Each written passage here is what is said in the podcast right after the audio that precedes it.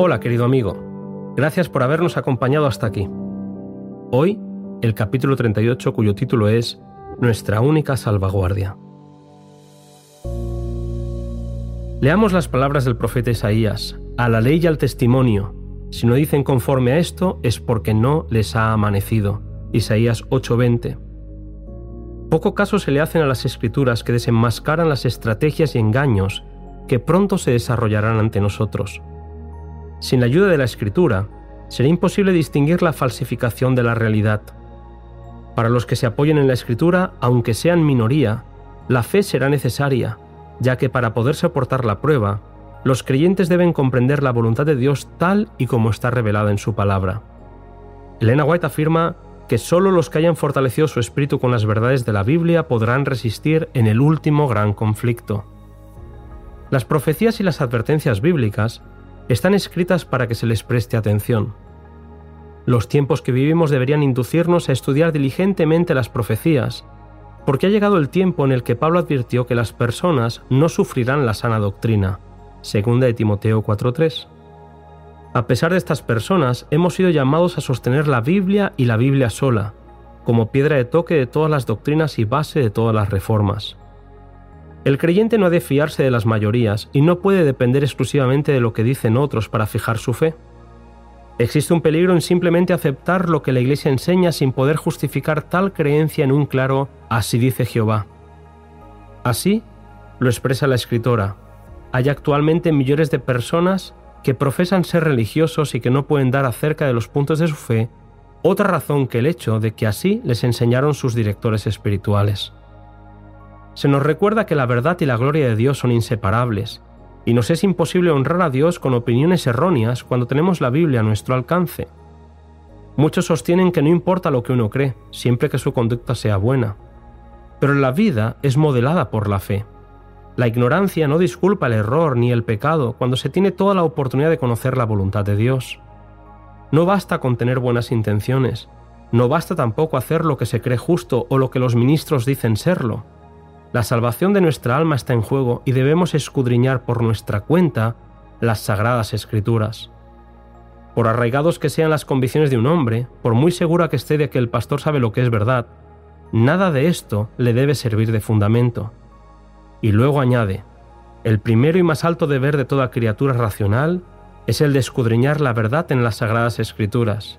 Día tras día, deberíamos estudiar diligentemente la Biblia, pesando cada pensamiento y comparando texto con texto.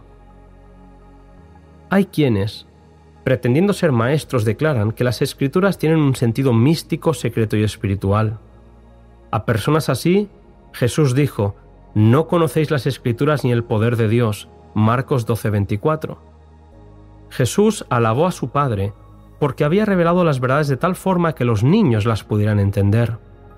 Él mismo prometió, si alguno quisiere hacer la voluntad del Padre, conocerá de mi enseñanza si es de Dios. Juan 7:17. Con docilidad y humildad, deberíamos comprometernos a estudiar la Biblia sin afrontar los desafíos que encontraremos en el estudio, con confianza propia, sino con espíritu de oración y dependencia del Espíritu. Grandes porciones de la Biblia que los eruditos declaran como misterio son un precioso consuelo para los que la estudian en la escuela de Cristo y es por ello que nunca se debería estudiar la Biblia sin oración. Jesús prometió a sus discípulos la venida del Espíritu Santo y dijo, Él os enseñará todas las cosas y os recordará todo cuanto os he dicho. Juan 14, 26. La Biblia es su propio intérprete y el Espíritu, como inspirador de aquellos que la escribieron, nos llevará a toda la verdad y nos recordará, cuando sea necesario, las enseñanzas de Jesús. Se acerca ese futuro anunciado en la palabra y se nos advierte que hasta los fundamentos de la verdad serán socavados. Se formularán objeciones científicas y razonamientos filosóficos para despertar la desconfianza y el escepticismo contra las sagradas escrituras. Lamentablemente, dice Elena White, hasta los jóvenes de poca experiencia se atreven a insinuar dudas respecto a los principios fundamentales del cristianismo, lo cual influye a muchos jóvenes cristianos que se dejan arrastrar por la incredulidad. Permitid que termine este audio leyendo las palabras finales de este capítulo. Vivimos en el periodo más solemne de la historia de este mundo. La suerte de las innumerables multitudes que pueblan la tierra está por decidirse. Tanto nuestra dicha futura como la salvación de nuestras almas dependen de nuestra conducta actual. Necesitamos ser guiados por el Espíritu de verdad. Todo discípulo de Cristo debe preguntar seriamente, Señor, ¿qué quieres que haga? Necesitamos humillarnos ante el Señor, ayunar, llorar y meditar mucho en su palabra, especialmente acerca de las escenas del juicio.